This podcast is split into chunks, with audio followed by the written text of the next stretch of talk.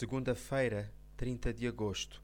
Leitura bíblica em Esdras, capítulo 5, versículos 1 a 17.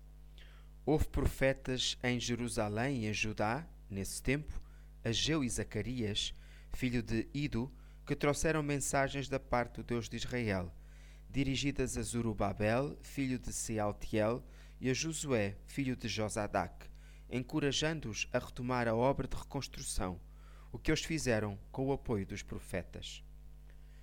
Foi preciso que Ageu e Zacarias, profetas do Deus vivo, animassem o povo para que a reconstrução do templo fosse realizada após 15 anos de paragem desanimadora. Como filhos de Deus, não estamos imunes a circunstâncias negativas que possam surgir, mas Ele sabe todas as coisas e, no seu tempo, nos fortalece e anima a construção foi retomada já sem medo e até houve a ousadia de ir a Dario dizer que tinham sido autorizados por Ciro para fazer esta obra. Deus nunca esquece o seu povo e o mesmo se passa hoje com os seus filhos.